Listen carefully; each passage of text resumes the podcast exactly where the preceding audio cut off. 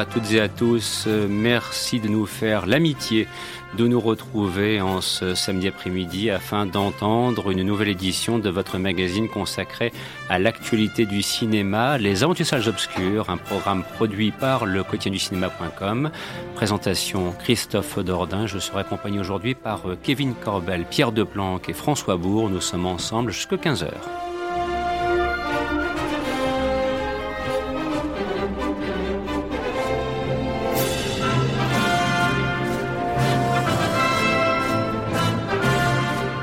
Au sommaire de l'émission de ce samedi, nous avons sélectionné ce que l'on pourrait presque appeler une, espèce de phénomène.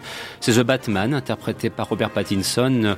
Il faudra bien qu'on prenne un petit peu de temps pour revenir donc sur ce film sorti au début du mois de mars sur les écrans et qui d'ailleurs aura connu un, un grand succès public. D'ailleurs, ce succès ne s'est toujours pas démenti depuis quelques jours.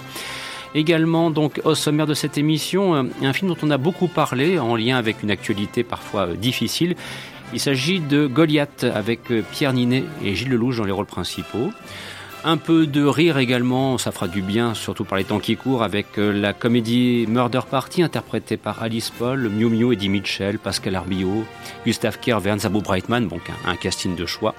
Et enfin, nous terminerons par une production Netflix, ça s'appelle Adam à travers le temps, avec Ryan Reynolds et Mark Ruffalo dans les rôles principaux.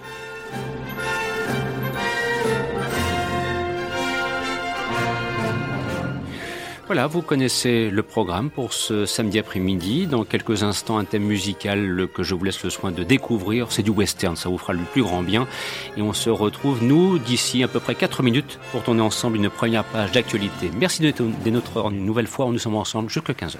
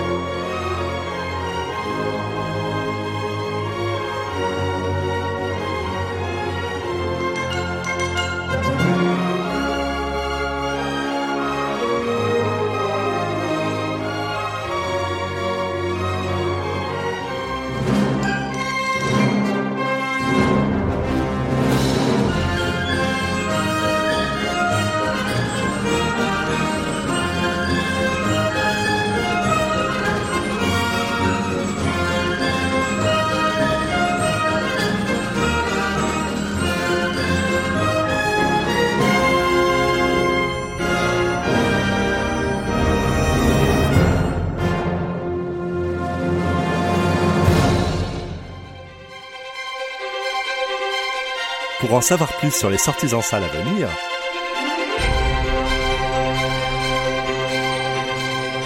rendez-vous sur le site du quotidien du cinéma www.lequotidienducinéma.com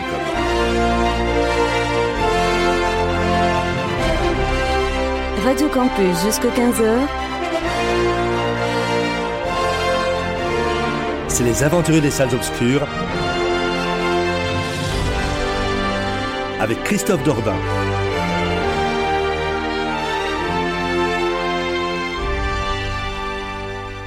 Et à l'instant, vous entendiez une partition musicale composée par Alfred Newman pour La Conquête de l'Ouest. C'était un, film réalisé au début des années 60 et qui avait pour vocation de répondre euh, à la profusion de séries télévisées western sur le petit écran en proposant un spectacle tourné en cinérama, procédé en 70 mm avec obligation d'avoir euh, trois caméras pour projeter le film sur grand écran. Bref, une particularité euh, qui mérite d'être redécouverte. Une belle page de l'histoire du western à travers ce film, donc ce qui était sorti en 1963 sur Sur ce, donc, euh, retour à l'actualité maintenant. Alors, c'est vrai que depuis maintenant le, le 2 mars, le phénomène The Batman avec euh, Robert Pattinson euh, est sorti sur les écrans, un film réalisé par Matt Reeves. Et cela pose la question toute simple, je dirais pour le commun des mortels, de encore un Batman. Parce que c'est vrai que Batman et le, et le petit écran, euh, c'est une histoire ancienne, voire même aussi d'ailleurs le grand écran. Parce que si on veut faire un petit peu une, brève chronologie des Batman qu'on a pu voir à la télévision puis au cinéma, bah, il faut quasiment remonter en 1966 avec la, série télévisée interprétée entre autres par Adam West et Burt Ward. Et puis ensuite, fin des années 80, c'est Tim Burton qui s'y est collé avec un très bon diptyque, d'ailleurs, qu'on peut revoir actuellement sur Turner Classic Movies euh, avec Michael Keaton. Euh, bon, derrière, on essaiera un petit peu d'oublier les, deux films réalisés par Joel Schumacher, tout d'abord avec euh, Val Kilmer et puis George Clooney. Et puis ensuite, ce fut Christopher Nolan qui aura débarqué avec une, une trilogie majeure, The Dark Knight, c'est vrai, qui a profondément marqué les esprits. Entre-temps, Ben Affleck s'est aussi collé à l'affaire sous la direction de Zack Snyder. Bref, on se rend compte qu'on a là une espèce de compilation de Batman avec des versions très différentes. Ça peut passer du camp, euh, ça c'était euh, à l'état d'esprit des années 60 de la série télévisée, quelque chose de très parodique, au kitsch, ça c'est plutôt ce qu'on pourrait appliquer au film euh, réalisé par Joel Schumacher, avec le gothique très sérieux, c'est du Tim Burton, et puis il y a Zack Snyder, et puis il y a, Christopher Nolan. Bref, chacun a apporté sa pierre à l'édifice, a apporté sa, sa propre vision. Alors, que Matt Reeves s'y colle, moi je dis d'emblée, euh, ça peut être intéressant parce que Matt Reeves, avec la planète des singes qu'il a réussi à faire, euh, c'était vraiment remarquable. Il a quand même réussi à revivifier une, franchise, euh, d'ailleurs sur laquelle Tim Burton, sujet de laquelle Tim Burton s'était pris allègrement les pieds dans le tapis, il faut bien le reconnaître. Alors voilà, là j'ai envie de vous entendre et, François et Kevin pour dire bon alors, pour commencer, après il y aura le film en lui-même, ce qu'on en pense, est-ce qu'il a réussi ou pas. Je dirais ça c'est la, la formulation classique de la critique cinématographique, mais est-ce que ça valait le coup de refaire un, nouveau Batman, de faire The Batman, qui, plus est avec un Robert Pattinson au sujet duquel moi j'ai beaucoup de réserves, mais euh, en fait je ne demande qu'une seule chose, c'est que ces réserves soient levées. François, The Batman, est-ce que ça valait vraiment le, coup d'en refaire un nouveau? Alors, c'est difficile hein, comme question peut-être. Hein. Pour commencer, oui, c'est assez difficile, il faut le reconnaître. C'est une mise en bouche. Une, oui, sacrée mise en bouche. Alors, je vais, je vais ouvrir grand la bouche et puis on va, on va essayer de caser tout ça.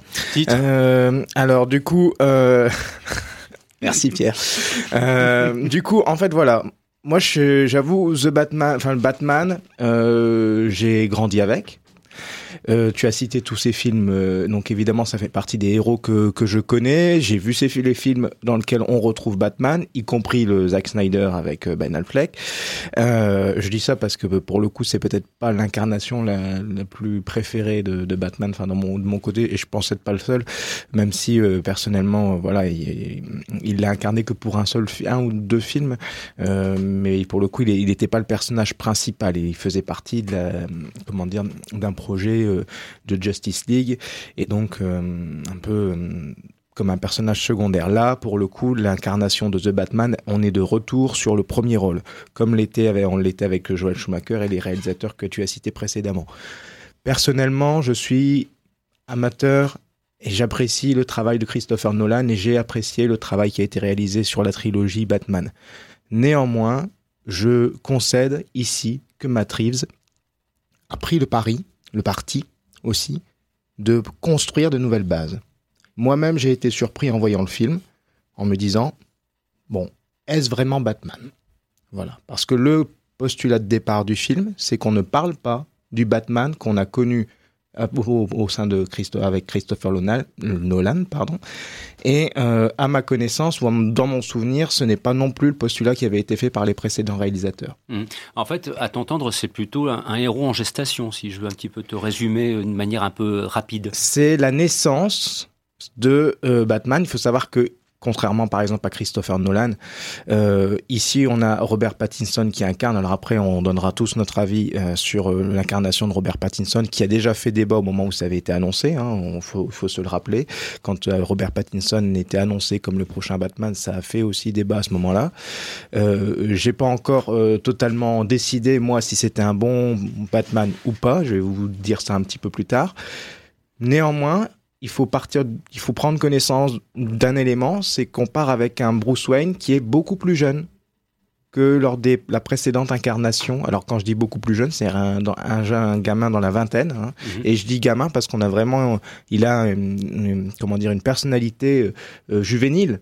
Euh, qui d'un homme, d'un jeune homme qui ne s'est pas encore remis de, de, la mort de ses parents Là où, euh, concrètement, avec Christian Bale, je crois, qui incarnait euh, Batman euh, et Bruce Wayne dans Christopher Nolan, nous étions déjà dans le, justice, dans le justicier masqué. Mmh. complètement affirmé, enfin, voilà. homme d'affaires, disposant de toutes les ressources nécessaires. Exactement. Voilà. Donc là, avec Robert Pattinson et The Batman, on est dans un point de départ qui est bien plus tôt, en fait, mmh. dans la construction du personnage. Kevin, peut-être? Euh, oui, bah, je suis assez d'accord avec toi sur ce coup-là. Après, ce que j'ai beaucoup aimé euh, par rapport au film, c'est euh, le parti pris de ne pas faire du Christopher Nolan, justement de ne pas essayer de copier The Dark Knight ou, la suite, et euh, aussi de, de, ne pas nous répéter ce qu'on a déjà vu un milliard de fois dans les films Batman, c'est-à-dire que le film commence, on sait déjà que Bruce Wayne c'est Batman, que c'est un justicier, euh, que, que les, les, criminels ont peur de lui, et on ne va pas revenir sur la mort de ses parents, on ne va pas revenir sur comment il a pu avoir l'idée de devenir Batman, sur sa fortune, sur Alfred, sur l'inspecteur Lordon, on connaît tous ces personnages, et on part direct avec un postulat de base qui est Gotham City est une ville rongée par le crime, Batman existe, et on est directement plongé dans l'action. Et ça j'ai trouvé que c'était plutôt un, bon parti pris euh, parce que on se concentre davantage sur euh, l'enquête euh, sur laquelle Batman va se concentrer que sur le personnage de Batman et sa, construction, même si ça, reste important, surtout vers la fin du film. Euh, je trouve que c'était important aussi de, montrer autre chose que ce qu'ont montré les, films précédents sur Batman. Alors même si l'approche de Tim Burton était un petit peu différente, en ce sens que le personnage incarné par Michael Keaton était déjà beaucoup plus âgé, on trouve un petit peu ce point commun. Quoi. Je veux dire, on est plongé directement dans Gotham City, on sait l'enfer c'est la guerre, euh, il y a des méchants, on s'en doute, on les connaît déjà un petit peu à l'avance, et voilà. Et le, et, le, et le, personnage de Batman en tant que justifié, donc à vous entendre, semble établi. La différence, c'est euh, peut-être, euh, on ne dit peut-être pas encore son nom parce qu'il est peut-être un petit peu plus jeune que Michael Keaton dans les films de Burton, par exemple. il y a une grosse différence, selon moi, par rapport au précédent film de Batman, c'est que ici, le grand méchant, c'est la ville. Mhm. C'est c'est la criminalité dans la ville, c'est la corruption dans la ville. Il n'y a pas un grand méchant, ou en tout cas il est, il est caché derrière euh, une multitude d'autres euh, d'autres euh, vilains mm. qui sont en train de d'émerger en fait, hein, parce qu'on est c'est un film sur l'émergence, l'émergence d'un super héros d'un futur super-héros, l'émergence aussi des, des, futurs vilains mm. qu'on qu'on connaît de nom, mais qui ne sont pas encore ceux qui ont été incarnés par le passé. Le pingouin, par exemple, pour reprendre euh, les films précédents, est un grand. À chaque fois qu'on a découvert le pingouin, c'est au moment de, dans un grand moment de, de leur gloire en fait. Hein. Ils mm. étaient déjà les grands vilains. Là, le pingouin, on sait, on se devine. D'ailleurs, il n'a pas encore ce nom-là. On, voilà, on, sait qui c'est, pour qui connaît l'univers de Batman, mais c'est pas encore le personnage qui est connu dans l'univers de Batman. On en est à la naissance, tout comme on est à la, on voit la naissance de Batman, qui ne se fait pas appeler Batman au début du film. Oui, ça aussi, c'est important euh, à, souligner. Il y a une nuance. On dit d'ailleurs le film s'appelle pas le Batman. Euh, c'est pas seulement une question de droit. Oui, c'est pourquoi le, le, le, le, The Batman Parce que pour l'instant, ce n'est pas un super héros. C'est juste euh, ben quelqu'un qui porte un costume qui ressemble à une chauve-souris. Voilà. Donc c'est l'homme chauve-souris. Voilà, tout simplement. Si on veut le, traduire littéralement. Alors, euh, euh, sur ce, c'est posé donc la question du recours à Robert Pattinson qui a fait euh, débat parce que quand le nom de Robert Pattinson sort, forcément, il y a une, comment dirais-je, une ancienne non pas trilogie ou presque, enfin une série de films Twilight, bon, euh, qui n'ont pas forcément laissé un très grand souvenir pour qui aime vraiment le cinéma, et on se dit de, se dire, bah, est-ce que Robert Pattinson a la carrure nécessaire pour incarner un super héros Alors est-ce que le contrat est rempli, Kevin? Est-ce que Pattinson est à la hauteur euh, de ce personnage mythique? Euh, bah, je pense que comme beaucoup, j'avais beaucoup de doutes avant d'aller voir le mhm, film sur Robert Pattinson, et moi j'étais agréablement surpris. Convaincu, je ne sais pas encore. Je pense qu'il faudra peut-être attendre euh, la suite. Pour, euh, Car suite, il y aura. Car suite, il y aura, pour euh, confirmer l'essai. Mais pour moi, c'est un, c'est un bon Batman et peut-être un très bon Bruce Wayne.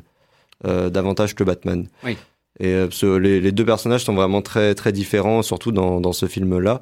Et alors, plutôt que de parler de Batman, moi, je vais davantage parler de Bruce Wayne et je trouve que mhm. c'est une très belle interprétation, car euh, très différente aussi de ce qu'on a pu voir euh, avant, bah, comme tu pouvais le rappeler, euh, Christophe, avec justement ce Bruce Wayne assez classe, milliardaire, un peu excentrique, qui, a tous les gadgets, qui est connu dans toute la ville. Là, c'est un Bruce Wayne vraiment renfermé, un peu en rockstar déchu, qui va s'enfermer dans sa tour et qui sort une fois par an, que tout le monde connaît, mais que personne ne voit jamais. Et je trouvais cet aspect-là du personnage très intéressant aussi. Alors, j'ai entendu dire, je n'ai pas encore l'occasion de voir le film, c'est pour, euh, c'est imminent. J'ai entendu dire que le film était assez euh, verbeux, voilà, qu'il y avait beaucoup de séquences de dialogue, ce que certains parfois reprochaient. Alors, je suis très prudent par rapport à ça, parce que je me dis un film de super-héros où on prend le temps d'exposer les personnages par des scènes de dialogue. Paradoxalement, moi, ça me rassure. Je me dis, on va peut-être, parce que le film fait trois heures. D'ailleurs, euh, soulignons que gros succès pour un film qui a une séance en moins par rapport à cinq séances d'exploitation. Ceci dit en passant. Alors, trop verbeux le film? Alors oui, il est verbeux. Et oui, il fait trois heures. Après, bien sûr, ça va rebuter quelques spectateurs. Moi-même, euh, j'ai hésité à aller le voir parce que je me dis, il va peut-être falloir tenir trois heures. Il va y avoir des longueurs, c'est inévitable, pourvu que euh, je tienne le coup. Effectivement, il y a des longueurs. Néanmoins, je, moi, je prends encore une fois la défense du film parce que Matrice a voulu, a eu un projet ambitieux de euh, remettre les bases à zéro et de partir là où d'autres ne sont pas partis. Encore une fois, on, comme Kevin l'a dit, on est sur un Bruce Wayne euh, très humain euh, qui sort qui est encore pas remis de, son histoire personnelle, de, son passé, et qui, malgré tout, euh, je dirais presque survit en incarnant cet homme chauve-souris ou cet, homme qui, en fait, il, a, il, veut se venger, mm. voilà, de la mort de ses parents. Il n'a pas encore identifié qui a tué ses parents, à part ce euh, comment dire ce délinquant qui aurait euh, qui a donc euh, voulu tuer, qui a tué ses parents pour leur soi-disant leur dérober, leur voler leur possession. il est animé par la vengeance et par la tristesse, euh, d'où peut-être cette tristesse. Tu parlais de Robert Pattinson. Je trouve que dans ce rôle-là de tristesse, de d'homme de meurtri et rongé par euh, par quelque chose d'intérieur en lui, euh, il l'incarne plutôt bien. Après, par contre, c'est vrai que dans la l'incarnation de Batman, pour l'instant, il doit encore faire, je pense, ses preuves. Mais il faut aussi noter qu'on est dans un Batman beaucoup plus humain, beaucoup plus fragile. Euh, mm-hmm sans forcément montrer des gadgets. Je vais donner l'exemple par exemple de la Batmobile, euh, qui est une voiture euh, complète, juste simplement euh, modifiée, tunée, mais qui on reconnaît la vraie voiture. On n'est pas dans la Batmobile euh, très personnalisée comme on le connaît dans les autres films, hein, qui sont qui ne ressemblent presque pas à une voiture ordinaire. Là, on reconnaît la voiture ordinaire et il y a juste quelques améliorations, modifications. On n'est pas encore dans vraiment les accessoires de super-héros, dans ce qui le dans, dans l'incarnation de Batman. On est encore dans une approche très humaine. Il prend des coups. Euh, il n'arrive pas à assommer les gens du premier coup, pas toujours.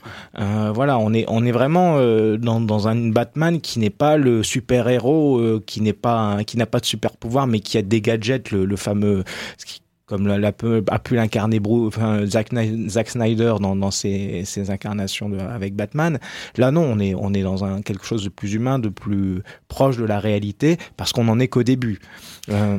Alors c'est vrai que à t'entendre, euh, j'ai l'impression, moi, de me souvenir de ce qu'on entendait quand on avait appris que c'était Michael Keaton qui allait incarner Batman et qu'on le trouvait euh, un peu flué, euh, pas assez baraqué pour être un super-héros, je veux dire. Il est, hein, il est, comment dire, Robert Pattinson est quand même, il, voilà. peut-être plus, plus, plus taillé que. Voilà, plus taillé, mais, mais la volonté n'est pas d'en faire quelqu'un, enfin, un personnage hyper charismatique, hyper, comment dirais-je, difficile à abattre. Mm. Voilà, c'est quelqu'un qui doit incarner la peur parce qu'il est animé d'une vengeance qui peut le rendre violent, qui le rend violent, mais en même temps, il reste humain et fragile. Et c'est aussi la, dichotomie avec justement avec cette incarnation de Bruce Wayne qui est complètement différente de celle de, Batman. Et pour tout ça, pour euh, à la fois installer Bruce Wayne, à la fois installer Batman et tous les personnages autour qui tournent, on parle de Catwoman qui n'est pas vraiment Catwoman. Encore une fois, on n'est pas dans l'incarnation de Catwoman, on est dans l'installation du personnage qui va devenir Catwoman par la suite. Donc là, c'est encore une fois la naissance de, de Catwoman qui ne sera jamais cité, mais qu'on devinera à chaque fois. Euh, et euh, dans la naissance, toujours pareil, des, des, vilains, etc. En fait, il y a tellement de, de bases qui sont installées pour la suite que le film dure effectivement trois heures. Et c'est là l'ambition, c'est dire oui, mon film il dure trois heures, mais en même temps j'ai beaucoup de choses à dire, j'ai beaucoup de choses à installer parce que j'installe quelque chose de euh, nouveau et, et, sur des bases qui n'ont pas encore été exploitées par les précédents. Kevin? Euh, pour moi d'ailleurs, la différence notable avec les autres films, c'est qu'on a beaucoup moins Batman super-héros que Batman enquêteur. Ça va beaucoup plus se rapprocher euh, de certains comics euh, de Batman où vraiment c'est le meilleur enquêteur du monde. Il résout des enquêtes et il va pas combattre des méchants partout. Enfin, moi je pense surtout à, à, Batman de Ben Affleck qui forcément fait équipe avec la Justice League, donc va combattre des extraterrestres. Enfin là, on a vraiment le côté super-héros un peu Avengers, mm. et là on se retrouve avec un Batman très terre à terre, très enquête. Enfin, le film se concentre vraiment sur l'enquête. Il est tout constamment avec des, des agents de police, et euh, pour moi c'est c'est ça qui va vraiment différencier le, le film. Euh, pour moi, c'est limite plus un, un thriller qu'un qu'un film de super-héros au final. Alors, classique question euh, qu'on se pose toujours autour de la table, euh, est-ce que vraiment euh, vous avez envie, à vous entendre, je suis sûr et certain de la réponse, elle est presque une question facile, de le recommander, parce que moi je me mets à la place de qui se dit, encore un film de super-héros. Pour moi, on n'est pas dans un film de super-héros. Qui, qui, est la première approche de quelqu'un qui voit l'affiche. Hein, je veux dire, qui ne connaît pas bah, parce ce qu'on vient d'exposer maintenant. On parle de on parle de The Batman. Pour moi, je je dirais qu'il faut aller voir ce film si vous n'avez pas peur de passer trois heures dans une salle de cinéma. Euh, euh, et, euh, et en plus, vous aurez l'occasion, pour le coup, d'avoir un réalisateur qui va qui propose qui essaye en tout cas au moins de proposer un, exercice stylistique parfois, alors euh, qui certains jugeront peut-être superflu, euh, mais moi je trouve que au moins le mérite de, de Matt Reeves, c'est de d'avoir prendre le temps et de oser prendre le temps justement d'installer les personnages, de faire un film un petit peu verbeux et de pas forcément mettre de l'action toutes les 30 secondes. C'est courageux, moi je trouve de ça. Il faut quand même dire, enfin pour les pour les personnes, je vais je vais essayer d'aguicher un peu les personnes qui hésiteraient à, à voir le film et qui connaîtraient l'univers de Batman. On va quand même découvrir donc la naissance de Catwoman, la naissance de Batman en, en tant que en tant que super héros hein, et, et l'évolution. Le Batman qu'on découvre, ça c'est très intéressant aussi dans un film le Batman qu'on découvre au début du film n'est pas du tout le même qu'on va découvrir à la fin du film. Et il y a bien une différence, même visuelle, euh, qui est clairement montrée et insistée. Je trouve que ça, c'est déjà il y a une évolution du personnage principal pendant le film, et ensuite il y a l'évolution aussi des personnages secondaires, euh, le pingouin, l'homme mystère. On va découvrir aussi un des grands méchants de Batman qui va se faire deviner vers la fin du film. Euh, donc encore une fois, pour moi, on est on est sur une, une introduction euh, costaud, solide d'un univers qui est encore une fois différent de, de ce qu'on a pu voir aujourd'hui euh, de The Batman. C'est peut-être l'occasion pour ceux qui connaîtraient pas le personnage de s'y mettre. De s'y mettre, mmh. voilà, tout à fait. Kevin? Oui, c'est ça, c'est un petit peu Batman épisode 0 finalement, euh, mmh. en attendant l'épisode 1. Après, est-ce que je le recommanderais? Oui, mais pas à tout le monde, je pense. Euh, je pense que les, les, grands, grands amateurs de, de, Marvel ou de même des derniers, dernières productions d'ici, euh, en ne comptant pas euh, le, le, film Joker, euh, ne seront peut-être pas friands de, de ce genre de film parce que c'est quand même euh, à l'opposé, je pense. Euh, si, si, on met tout ça dans, dans la catégorie film de super-héros, là, ce serait vraiment à, l'opposé. Oui, parce qu'habitué à une certaine facilité de je t'en mets plein la vue sans soucier du scénario. Ça, c'est parfois ce que je reproche à certaines de ces productions en question, en l'occurrence. Il y a de l'action, mais ce n'est pas, je dirais, l'élément principal du film. C'est pas un gros waouh, oh, ça éclate de tous les côtés. Non, il y a une ambiance noire. Encore une fois, on est dans, on est dans le Batman et, et le personnage principal, c'est Gotham, c'est la ville. Euh, enfin un des personnages principaux en tout cas, c'est la ville, la noirceur de la ville. Donc on n'est pas du tout dans dans les super pouvoirs, dans des gadgets à gogo. Voilà, on est dans une approche beaucoup plus humaine. Bien, en tout cas, vous m'avez convaincu. Voilà, je m'apprêtais à aller le voir, et ben maintenant je sais que ma résolution est prise, je vais pouvoir y consacrer un petit peu de temps et je risque même d'y prendre du plaisir, allez savoir. Alors sur ce, dans la série sans transition aucune, parce qu'on ne peut pas faire de transition entre The Batman et euh, Murder Party. Bah, il y a des meurtres, hein, il y a des morts. Ah bah si, oh c'est pas mal comme point commun, beaucoup je m'en contenterai. Réalisé donc par euh, Nicolas Pleskov avec euh, Alice Paul, Miu Miu, Eddie Mitchell, Pascal Arbillot, Gustave Kervern, Zabou Brightman, disais-je dès l'introduction à cette émission. Alors euh, Pierre, le problème c'est que il est question d'enquête, donc il faut arriver à parler du film sans faire de révélation. Bon courage. Mais après, il y aura... bon peut-être commencer par ça. T'as aimé? Euh, eh bien, écoutez, j'ai été le voir ce matin. Donc c'est tout frais. Euh, ben, je vais rajouter un petit peu de couleur justement ah. dans toute cette noirceur parce que à l'inverse total de Batman, il y a de la couleur. Il y en a mm. même beaucoup de la couleur. Ah ouais, le code esthétique est bien bien tranché, il est bien marqué. C'est un parti pris, hein, donc euh, déjà dès le générique, on sait qu'il va y avoir de, espèce de, comédie acidulée, mais qui n'est pas qui n'est pas désagréable en ces temps bien sombres que nous sommes en train de vivre en ce moment. Et même au niveau des sorties actuelles, au niveau des films, au niveau niveau noirceur, on est servi, quoi. Parce hmm. que euh, je sais qu'après, on va parler de Goliath et ça va être bien aussi. On va bien se marrer. Euh, donc, une comédie acidulée, mais qui est sur un fond, euh, va dire, très enfantin, très cabotin, d'une enquête façon jeu de société. Donc, en hmm. fait, c'est une espèce de d'enquête de, de, jeu grandeur nature dans le manoir de la famille Daguerre parce que le mania du jeu de société César Daguerre a été assassiné. Mais alors qui a tué? Est-ce que c'est la fille? Est-ce que c'est la sœur? Est-ce que c'est l'architecte? Est-ce que c'est le médecin? Euh, donc euh, on, s'amuse on, rigole bien. Les rebondissements sont nombreux. Il y en a certains qui sont même assez assez surprenants. Je me suis laissé prendre au jeu hein, on va on va le dire comme ça après, euh, disons qu'au niveau du jeu d'acteurs, il y en a certains parmi les spectateurs qui vont être un petit peu déroutés du, du, du, jeu qui est très, on va dire, euh, presque à la limite du surjeu. On est mm. même parfois à la limite de la singerie.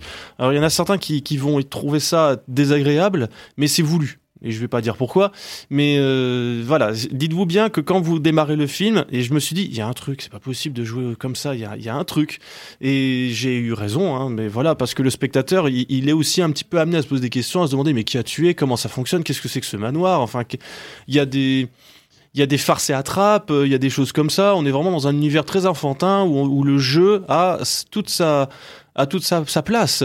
On, voit aussi des clins d'œil au Trivial Poursuite, le Cluedo forcément, euh, à l'escape game aussi, quand ils sont enfermés dans une pièce et ils doivent trouver la clé pour en sortir avec des énigmes, etc.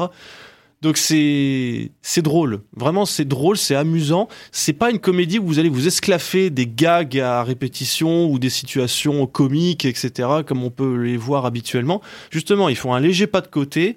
Le réalisateur fait ce parti pris de faire un léger pas de côté. Alors forcément, il y a j'ai lu déjà des critiques qui sont vraiment euh, très très extrêmes. Il y en a qui détestent, il y en a qui ont trouvé ça vraiment intéressant bon, chacun va pouvoir se faire son avis, je pense.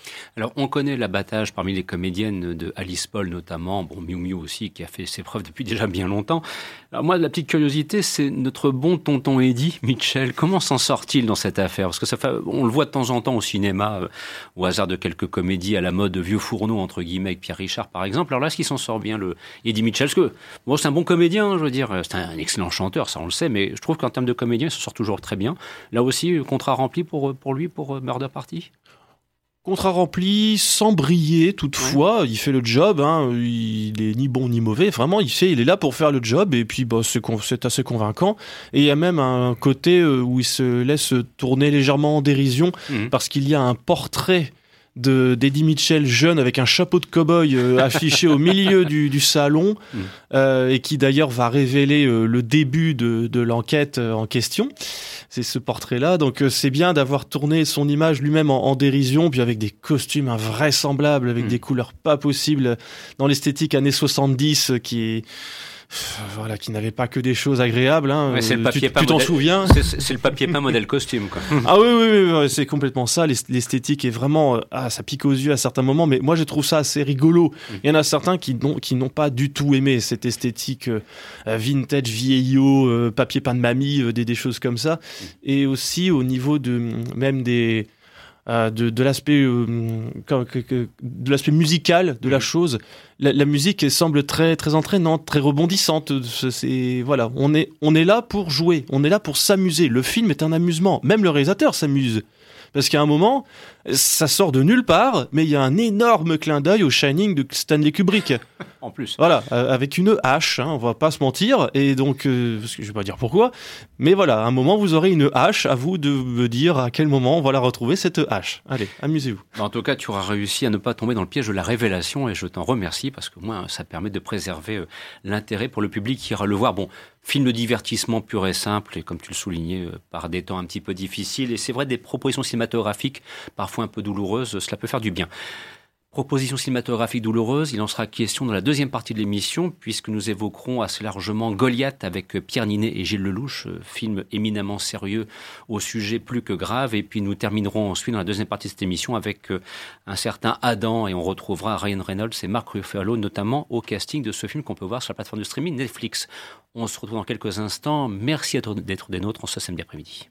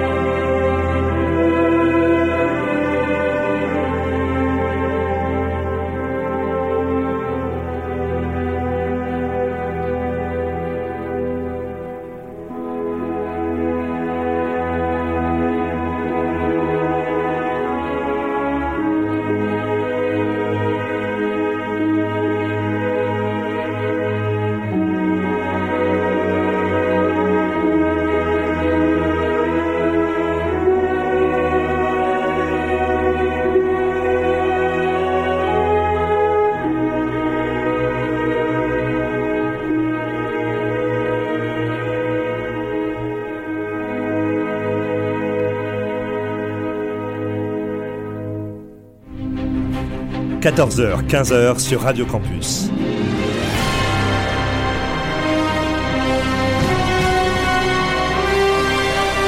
Les aventuriers des salles obscures.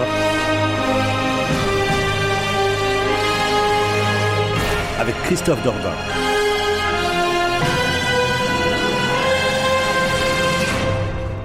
Et à l'instant, vous entendiez une partition, une partition musicale, pardon. Oui, c'est le choc, c'est la musique. C'est la musique, effectivement, par, euh, composée par Georges Delerue pour le film Le Mépris, réalisé par Jean-Luc Godard.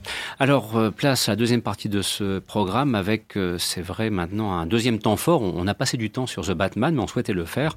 Eh bien, nous allons récidiver avec le Goliath, réalisé par Frédéric Tellier. Alors, Frédéric Tellier s'était déjà illustré avec deux films que je tiens pour très réussis. C'est Sauver ou Périr, déjà avec Pierre Ninet, au pied aussi aussi l'affaire Esca, hein, qui était un, remarquable thriller qu'il avait réalisé il y a un peu plus de 5 ans maintenant, dont on avait d'ailleurs dit beaucoup de bien autour de cette table. Avec Raphaël Persona, si je ne m'abuse. Voilà, tout à fait. Et donc le voici de retour avec ce Goliath. Donc il est question euh, d'un produit chimique utilisé comme intrant, euh, comme euh, produit phytosanitaire dans l'exploitation, dans l'agriculture, et qui malheureusement provoque des dégâts irréversibles pour qui les utilise, pour les salariés agricoles, pour les propriétaires agricoles. Bref, vous voyez très bien ce produit chimique auquel on va faire allusion, même s'il n'est pas explicitement euh, euh, cité dans le film. Alors, euh, vous êtes tous les trois à avoir vu le film autour de la table, et bon, on va pouvoir faire un premier tour de table, en fait, justement pour se dire comment vous avez perçu ce Goliath, film qui se veut un petit peu mode enquête, investigation. Bon, c'est un, classique du cinéma. Alors, Kevin, ce, Goliath t'a-t-il convaincu? Alors moi, bah, j'en sors. Il y a deux heures, j'y étais encore dans la salle. Et moi, j'ai été convaincu personnellement. Euh, c'est vrai que c'est un sujet auquel je m'étais pas particulièrement intéressé avant. Et euh, j'ai trouvé qu'il était bien traité et surtout euh, traité à différents points de vue, que ce soit du point de vue des lobbyistes, du point de vue des agriculteurs ou de celui bah, des avocats qui vont défendre ces agriculteurs. Et je trouvais que cette multitude de points de vue pouvait, pouvait être un piège parce qu'on pouvait très vite s'en mêler avec beaucoup d'histoires. Et je trouve justement qu'ils ont évité le piège et que toutes ces histoires euh, se, se, nouent très bien et se rejoignent euh, assez bien à la fin. Donc pour moi, euh, pour moi, c'est oui. François? Écoutez, personnellement, je trouve qu'on en fait un petit peu de trop. Ah. Euh, hein moi, je, je, pense que la tétrazétine, la tétrazine, pardon. Tétrazine, euh, donc on va, on va, on parle du. C'était quoi le, le, nom du, du vrai produit glyphosate. Le glyphosate. Voilà, il est nommé deux fois. Pierre me le disait en antenne dans le film. Donc euh, effectivement, dans le film, on nous prévient que on va donc évoquer des, des sujets euh, inspirés de, de, de faits réels, mais qui ne doivent pas forcément voilà, euh, prêté à confusion. Néanmoins, euh, les, produits sont quand même cités et c'est un film euh, à charge. Moi, je, trouve ça ce que c'est injuste. Les agriculteurs aujourd'hui utilisent effectivement des, comment dire, des, des, pesticides. Ça fait partie de leur rendement. Il faut savoir quand même que euh, il y a beaucoup de choses qui sont dites sur là-dessus et après on croit ce qu'on veut. Comme dit Pierre Ninet dans le film, on a 5% des gens qui croient encore que la Terre est plate. On en a 15 qui pensent que euh, les traînées d'avion c'est pour répandre aussi des, des produits toxiques. Il y a beaucoup beaucoup de choses qui sont dites sur la, tétra, la tétrazine et, tous ces produits, euh, soi-disant, dans, le film. On, parle aussi du Covid dans le film, on, s'est nommé. Voilà, c'est un film à charge. On essaye de dénoncer les choses. Moi, ce qui me manque dans le film, c'est un peu, c'est un rééquilibrage. Voilà, je pense qu'il arrive un moment, c'est trop à charge. Euh, on est dans un film qui n'est pas un film de procès, qui est un film entre d'un côté les lobbyistes, qui seraient donc les grands méchants de l'histoire, et euh, de l'autre côté, euh, comment dirais-je, euh, les avocats, les victimes les avocats des victimes et les victimes elles-mêmes. Euh, moi, je suis sorti du film d'abord en me disant euh, c'est lourd, mon Dieu que c'est lourd. Et puis il me manque un voilà un équilibre, voilà parce que malgré tout, et c'est juste dit à la fin, à la fin du film, parmi les lobbyistes, il y en a un qui doute, parce qu'on oublie malgré tout que ces gens-là sont des humains et on en fait, on en donne une vision euh, qui est complètement à l'opposé. On veut vraiment montrer d'un côté la misère, la tristesse, la douleur le, du côté des victimes et des avocats, et de l'autre, les lobbyistes sont des gens qui sont là pour euh, défendre le mal, euh, répandre le mal, et qui vivent en plus dans la luxure et le voilà. On est on est vraiment dans, enfin à mon sens, dans cette euh, opposé et et du coup, effectivement, pour moi, un film uniquement à charge, et je voudrais un petit peu de rééquilibrage. Pierre, euh, c'est un sentiment que tu partages ou, pas du tout? Bah moi, je vais faire l'arbitre hein, entre les ah. deux. bien, bien. Parce que oui, le film a des grandes qualités et aussi des petits défauts néanmoins. Euh, c'est un triptyque faut le voir comme ça, vraiment, c'est un triptyque. On suit trois personnages principaux avec euh, à la fois leurs forces et leurs failles. C'est-à-dire que même, je trouvais que, alors euh, Emmanuel Berco, qui d'ailleurs réalise une énorme performance physique, notamment à la fin du film, ça m'a fait beaucoup penser à Présumé coupable avec la performance de Philippe Torreton. Euh, c'est voilà, on pose un personnage, on pose un rôle, c'est fort, c'est costaud, et évidemment, bah voilà, elle penche vraiment d'un côté de la balance. Euh, ensuite, le deuxième, deuxième panneau, on va dire, c'est celui de Gilles Lelouch, l'avocat, qui est euh, spécialisé dans l'environnement, mais qui lui aussi a des grosses failles. Il s'est séparé de sa femme, euh, il a un gros penchant pour la boisson, euh, voilà. Et en plus, euh, apparemment, il, vivote aussi dans, sa, dans sa propre avocature à choisir des spécialités puis changer une autre, etc., euh, etc. Bon, il, il pas, voilà, pas non plus un espèce de colosse au pied d'argile quand même. Et euh, le lobbyiste Pierre Ninet qui semble être, on va dire, le panneau central, je dirais, parce que tout tourne autour de ça, c'est-à-dire de, de la force et de l'influence des lobbies quant au quant à ce, comment dire, à ce scandale et l'influence qu'on a sur autant le quotidien des gens, Emmanuel Berco, et aussi sur la justice, Gilles Lelouch. Donc euh, je, je, trouvais qu'en effet, il y a une espèce de, déséquilibre en termes de rapport de force et qui est amené dans le film, et ça, c'était intéressant de le montrer, ce déséquilibre. Néanmoins, euh, j'avoue que dans, le genre film de lobbyiste, euh, moi j'ai le souvenir de Thank You for Smoking qui est un de mes films préférés. Et en termes de lobby, voilà, c'est-à-dire que Jason Redman a poussé le vice euh, très loin et d'en faire une satire. Là, mm, bah, le problème c'est que c'est trop, trop, trop pathos. Et je suis d'accord avec François, il y a trop de pathos au bout d'un moment. Alors après, il y a des scènes qui sont extrêmement bien montées, c'est-à-dire, je reviens sur ce que disait Kevin, c'est le, le, montage est très très bon. Il n'est pas tombé dans le piège justement de du, triple portrait de, d'une espèce de truc fouillis où on comprendrait rien du tout. Non, au contraire, c'est très bien monté. Il y a des scènes qui sont très fortes et bien bien bien enchaînées. Comme par exemple, je voudrais donner un exemple. Attention, euh, alerte spoiler, euh, d'une scène d'immolation qui est tout de suite enchaînée par un gâteau d'anniversaire avec les bougies. Je trouvais justement ce clin d'œil extrêmement fort c'est pas euh, voilà c'est pas anodin c'est pas euh, c'est un film qui a, qui a mis une, gestation très très longue. Il a mis des années pour préparer il y a 5 ans de travail 5 ans, de travail. et de documentation. Donc voilà c'est il y a des grosses qualités des petits défauts. Néanmoins voilà on comprend quand même que l'influence des lobbies est forte, trop forte, y compris euh, chez nous en France comme à l'échelle européenne. François? Je ne vais pas nier le, la qualité cinématographique du film, euh, la qualité de la réalisation, surtout la qualité des acteurs. On va quand même, euh, je crois, être tous d'accord là-dessus. Euh, Gilles Lelouch, très gentil, euh, en demeurant comme, comme acteur quand euh, il est de bonne humeur. Mhm. là, il, il, est vraiment ce il a vraiment ce côté, bah justement fragile, mais d'une force de caractère qui est qui paraît inébranlable alors que, enfin, je veux dire, concrètement, euh, pour le coup, pour l'avoir, euh, comment dire, euh, vu dans la French, par exemple, de Cédric Jiménez, c'est un acteur qui a une classe, quoi. Il y a une présence, il y a une classe. Et là, dans ce film, il a même physiquement cette attitude de dépravé quoi de, on a vraiment que c'est l'avocat du pauvre hein, excusez-moi du, du, du, terme mais il a vraiment une mauvaise allure quoi hein, et il est triste euh, et il l'incarne très bien ça voilà justement au-delà de, l'incarnation physique il a euh, dans son jeu d'acteur le côté euh, je je sais que je suis le petit hein, d'où le titre du film je suis David mmh. euh, mais je me je lâcherai pas quoi voilà et et on a face à lui euh,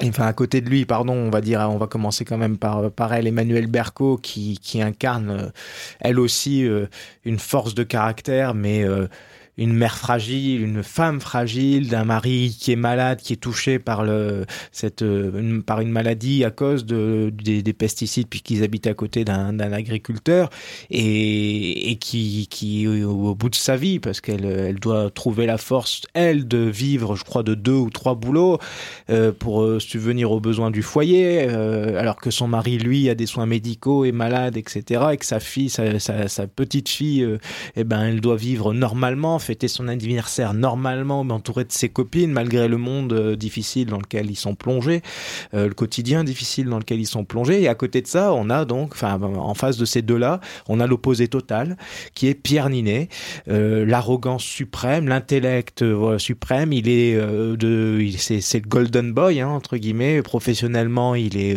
incontesté, incontestable. il est excellent dans son boulot de communication et il est là pour euh, il a à la fin du film euh, il le dit à un de ses collègues euh, c'est maintenant que tu te rends compte que le monde est cynique parce que lui il est d'un cynisme euh, naturel. Enfin, je veux dire, on a l'impression que ça, glisse sur lui. Euh, voilà, comme euh, pour lui, ça lui pose aucun problème. Donc, et pourtant, il est papa d'une, enfin, il va être papa d'une jeune, d'un, d'une jeune petite fille. voilà, il a la vie parfaite, hein, concrètement. voilà, mais, mais pour lui, ça glisse. Voilà. C'est d'ailleurs là aussi la confirmation de ce qu'on observe depuis un petit moment, c'est que Pierre Ninet, en tant que comédien, vraiment maintenant s'impose de plus en plus et au fur et à mesure de ses choix depuis maintenant deux ou trois ans, à quelques exceptions près, ce sont des films qui sont vraiment à la fois remarquables, mais aussi remarqués. Alors, à propos de, de, Goliath, euh, est-ce que pour quelqu'un qui euh, souhaite honorablement s'instruire, découvrir, comprendre des choses qui parfois ont été abordées par le biais de reportages, mais dont on a saisi des bribes, est-ce que c'est un film dont on pourrait considérer qu'il a quand même une petite ambition pédagogique ou est-ce que c'est uniquement la dénonciation et euh, presque un petit peu outrancière, comme le disait François, qui, domine avant tout? Euh, Peut-être euh, Kevin pour un premier élément de, réponse. Je vois que, François fait nom de la tête, mais oui, c'est pour ça. Sans aller jusqu'à dire que, ce film ferait office de documentaire sur le glyphosate. Hum. Euh, je pense qu'il peut être intéressant pour voir euh, comment fonctionnent certaines décisions. Je pense notamment à toute la question de l'Union européenne qui est abordée dans le film, avec le vote au Parlement, de la pression des lobbies au Parlement, euh, du fait que les lobbies s'ajournent par rapport au, calendrier européen pour justement essayer bah, de, de, plaider leur cause. Et je pense que toutes ces thématiques, même la thématique de l'engagement militant, je vois avec le personnage d'Emmanuel Berco, qui au départ est euh, engagé dans une petite association de quartier où ils font des, petites réunions dans, son village et qui euh, petit à petit va s'engager dans un militantisme plus, brutal, on va dire, euh, avec des, actions plus, concrètes. Et moi, je trouve ça intéressant de, voir comment évoluent ces personnages parce que ça peut montrer aussi un certain engagement militant qui existe dans la vraie vie. Mais bien sûr, c'est à prendre avec un certain recul, hein, ça reste du cinéma et ce n'est pas un documentaire. Euh. Oui, donc la, partie euh, dénonciation, parfois un petit peu outrancière, c'est comme avant tout ce, qui domine. Moi, je, je, suis en train de regarder, là, mm, en, en, vous écoutant, j'ai pensé à un film qui est La fille de Brest. Mhm. Qui est réalisé, pensé aussi. Qui est réalisé par Emmanuel Berco. Merci. Eh eh qu'on retrouve également dans ce film. Euh, par rapport à ce que tu disais Pierre et par rapport à, ce que j'évoquais là avec la fille de Brest, je trouve qu'on est encore un cran au-dessus. Dans la fille de Brest, on a la partie procès et le combat au sein du dans un procès qui était le procès du médiateur. Là, on n'est pas dans un film procès. Il y a euh, effectivement au départ un procès de deux jeunes agricultrices, dont une qui meurt euh, et qui effectivement euh, serait mort en partie du effectivement dont la cause de la mort en tout cas on cherche à le prouver, ce serait dû aux pesticides. mais je, je je pense pas qu'on est dans on est dans un procès d'intention et dans un film militantisme, mais c'est pas un film de procès au sens propre pour moi, hein, selon moi. Pierre? Alors, il y a deux choses du coup qu'il faut bien comprendre pour le spectateur avant d'aller voir ce film. La première chose, c'est que le film est, euh, a pour but de parler du glyphosate, mais il ne le fait pas. Il parle d'un autre produit, la tétrazine.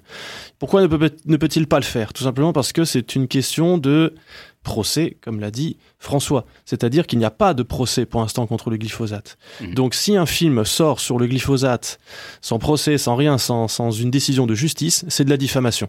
Hmm.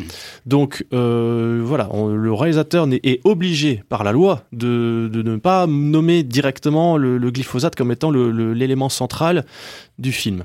Ça, c'est une première chose. Donc du coup, tout ce qui va tourner autour du film, je veux dire les, faits euh, avec Gilles Lelouch, Emmanuel Berco, tout ça, etc., c'est de la fiction.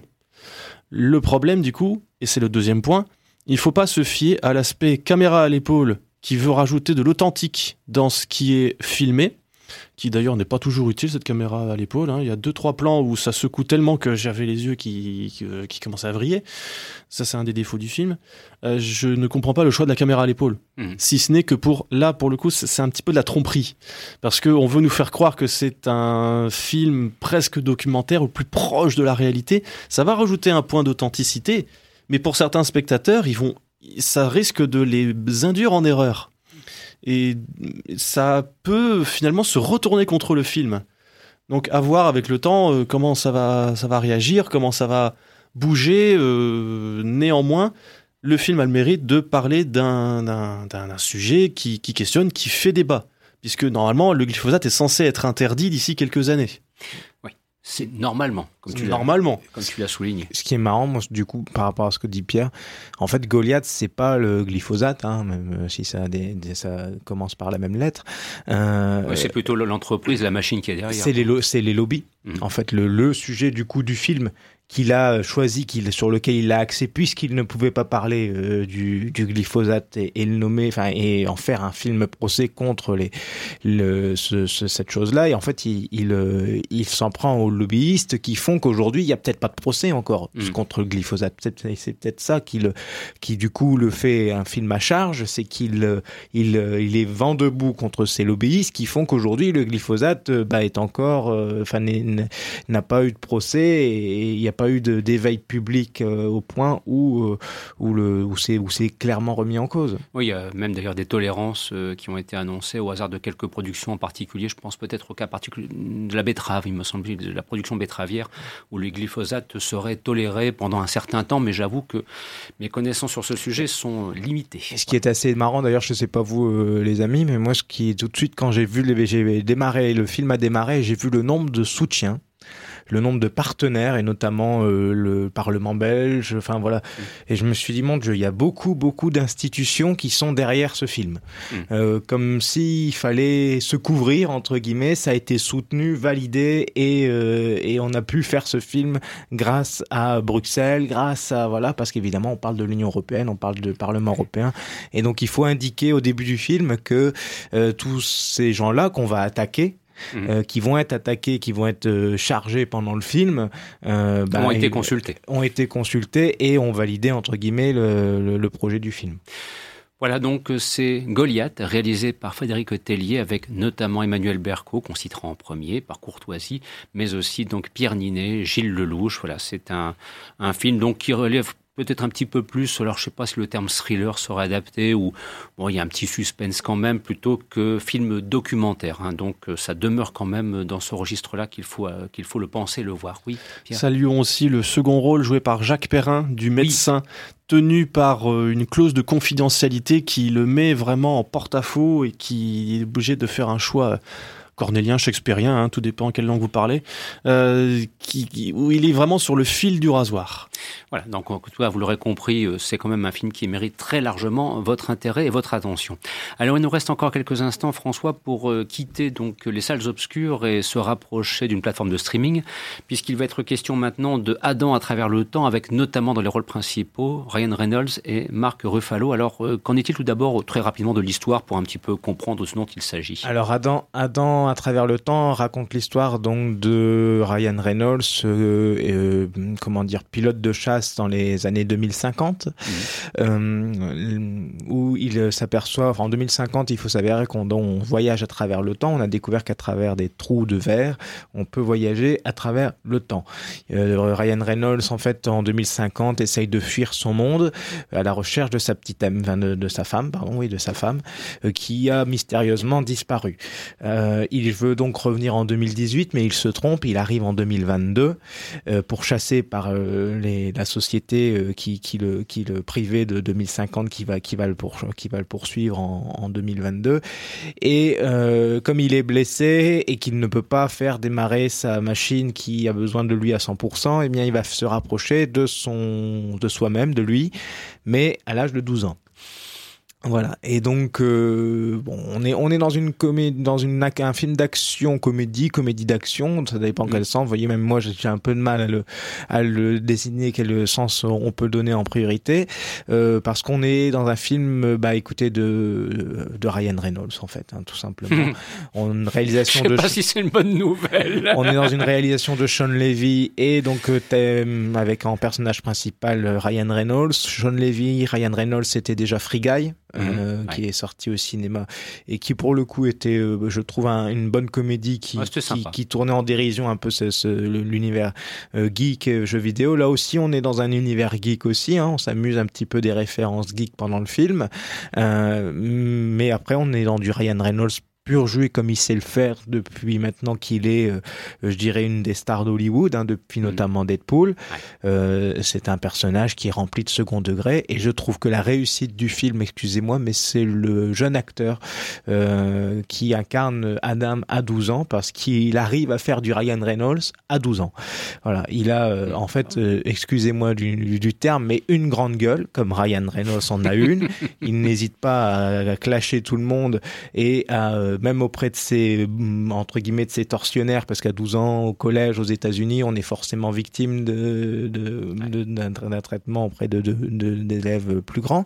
Et donc euh, dans ce cliché qui est qui est perduré ici, bah lui, il, subit le, il est victime, mais il est victime en, en pas en insultant, mais en, en essayant de mettre ces tortionnaires devant, euh, je dirais, le, le, fait, le fait accompli devant leur conscience à chaque fois. Et je trouve ça assez drôle. Le personnage, le jeune personnage incarné par cet acteur est plutôt, plutôt réussi. Après, pour le reste, bah, écoutez, vous aurez l'occasion de voir euh, Zoé Saldana euh, en dehors de son personnage dans Gardien de la Galaxie. Vous aurez l'occasion de voir Mark Buffalo en dehors de son personnage de Hulk. voilà, donc c'est tous des personnages et des acteurs connus pour un film, euh, ben, je dirais à la, à la Netflix en fait. Hein, C'est-à-dire un film qui va se reposer essentiellement sur ses acteurs principaux. Pas de grande mise en scène, quoi pas une énorme mise en scène et puis surtout du déjà vu. Mm. Hein, euh, alors bien évidemment, on a les références. Hein. C'est ça qui est, qui est marrant mm. dans ce genre de film, c'est qu'on s'inspire volontairement de références et en plus on se permet de les citer mm. pour euh, dire qu'on s'en manque un petit peu. Voilà, donc c'est c'est pas désagréable, mais en même temps, faut, il faut voilà, il faut avoir conscience que quand on va voir ce genre de film, il faut pas s'attendre à grand chose. Ouais, donc sympa mais pas inoubliable quoi. Oui. Pas inoubliable du tout d'ailleurs. Alors chers amis, il nous reste encore deux petites minutes pour conclure cette émission. Vous savez que parfois on a l'habitude d'un petit conseil de fin. Alors je vous prends comme ça au débeauté. C'est simplement pour vous demander si éventuellement vous avez une petite recommandation, euh, voilà, si vous en sentez euh, l'envie, euh, soit d'une série télévisée, soit d'un film, voilà, quelque chose qui mériterait, pour qui nous écoute en cet après-midi, de prendre un petit peu de temps. Moi personnellement, je vais quand même vous suggérer actuellement une rediffusion de quelques films de Lino Ventura sur OCS, notamment hier soir était repris Le Silencieux réalisé par Claude Pinotto, film voilà, qui a 50 ans maintenant et on mesure ô combien euh, Lino Ventura... Euh, euh, comment dirais-je, dans, ce rôle, voilà, c'est vraiment le, film lui convient à merveille. Dire, le silencieux a vraiment été conçu pour Lino Ventura, fait pour Lino Ventura, et c'est un film vraiment admirable qui s'inscrit dans une veine à mi-chemin entre espionnage et thriller, si on veut un petit peu essayer de, relier les genres. Voilà, donc ça c'est pour la petite recommandation, c'est actuellement sur OCS. Je ne sais pas si Pierre, éventuellement, tu aurais une petite chose à nous, à nous recommander en 30 secondes, montre en main. Ça marche. Bon, je crois que vous connaissez Romy Schneider. Ah. Eh ben ça tombe bien parce qu'il va y avoir une exposition à la Cinémathèque pour, après les 40 ans de la disparition de cette grande actrice, donc du 16 mars au 31 juillet 2022. N'hésitez pas à revoir aussi sa filmographie vous ne pouvez être que satisfait de cette actrice immense qui, on va dire, on pleure encore sa perte. Et d'ailleurs de préciser que Pierre Delara, qui aime beaucoup les films classiques pour le quotidien du cinéma, prépare quelques publications en lien justement avec la rétrospective proposée par la Cinémathèque. Kevin? Alors moi ce serait la saison 3 sur Disney Plus de la série La Bande à Picsou, ah. euh, le dessin animé, euh, donc le remake du dessin animé des années 90. J'avais regardé les deux premières saisons qui étaient très bien réalisées et très drôles et la troisième saison pour l'instant euh, est fidèle aux deux premières pour se marrer un grand coup. Et enfin François pour finir. Eh, moi je vais partir un peu dans les, sentiers euh, euh, inhabituels. Je vais vous recommander pour euh, ceux qui aimeraient découvrir le, sport sous la façon du cinéma, les Drive to Survive sur Netflix de Formule 1. Alors c'est revivre la saison de Formule 1 mais de manière complètement cinématographique parce que figurez-vous que la Formule 1 a un côté cinématographique qui est absolument dingue et notamment la dernière saison. Donc si vous voulez découvrir un petit peu la Formule 1 dans un côté cinématographique et un duel entre deux, pilotes et presque deux acteurs, comme on pourrait voir euh, dans certains films. N'hésitez pas à, découvrir. Je trouve que de plus en plus maintenant, on, va vers des documentaires sportifs qui se rapprochent du cinéma. C'est peut-être le bienfait de toutes ces plateformes qui existent aujourd'hui. L'esprit de rush de Ron Howard doit régner là-dedans, me semble-t-il. Tout à fait. Merci à vous. Dans quelques instants, suite des programmes, et nous aurons grand plaisir à vous retrouver la semaine prochaine. Au revoir.